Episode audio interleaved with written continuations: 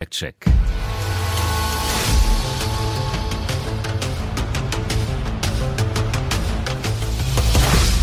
Hoje fazemos uh, fact-check com a jornalista Maria Miguel Duarte. Bom dia, Maria. Bom dia. Hoje falamos do tópico quente da semana, talvez até do último mês. E saúde. se calhar até um bocadinho mais da saúde, exatamente.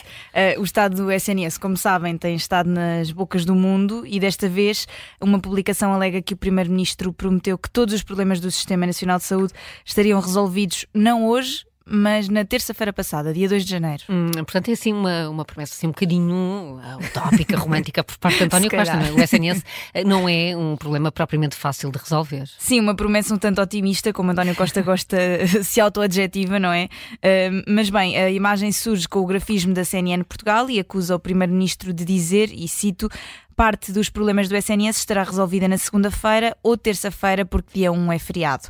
Esta publicação foi então partilhada no dia 31 de dezembro e ao final da noite de dia 2 de janeiro já contava com 92 partilhas. Ora bem, mas vamos lá saber, essa, isso, essa afirmação eh, está ou não atual, esta afirmação de António Costa? Bem, o momento da publicação dá a entender que esta afirmação é recente, mas esta declaração já tem mais de um ano e está um tanto distorcida. Portanto, António Costa eh, fez mesmo essa promessa?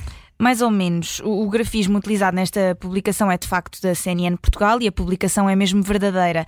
Mas se formos à conta no Instagram da CNN, encontramos a frase original, que é de 18 de junho de 2022, e diz apenas parte dos problemas do SNS estará resolvida na segunda-feira, portanto, sem aquela promessa uh, de que estariam resolvidos no dia 2 de janeiro. E qual é o contexto então dessas declarações de António Costa, Maria? Então, se recuarmos às notícias desta altura, percebemos que o Primeiro-Ministro foi questionado sobre um conjunto de medidas que tinham sido anunciadas pela então Ministra da Saúde, Marta Temido, isto para fazer frente às dificuldades do SNS.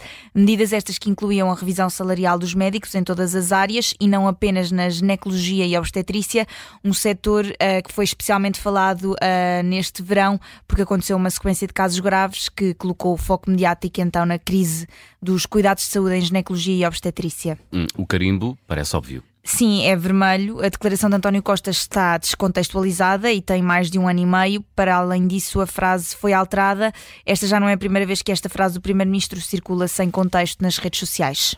Carimbo Vermelho no Fact Check das Manhãs 360, com a jornalista Maria Miguel Duarte. Amanhã, por volta desta hora, a nova edição.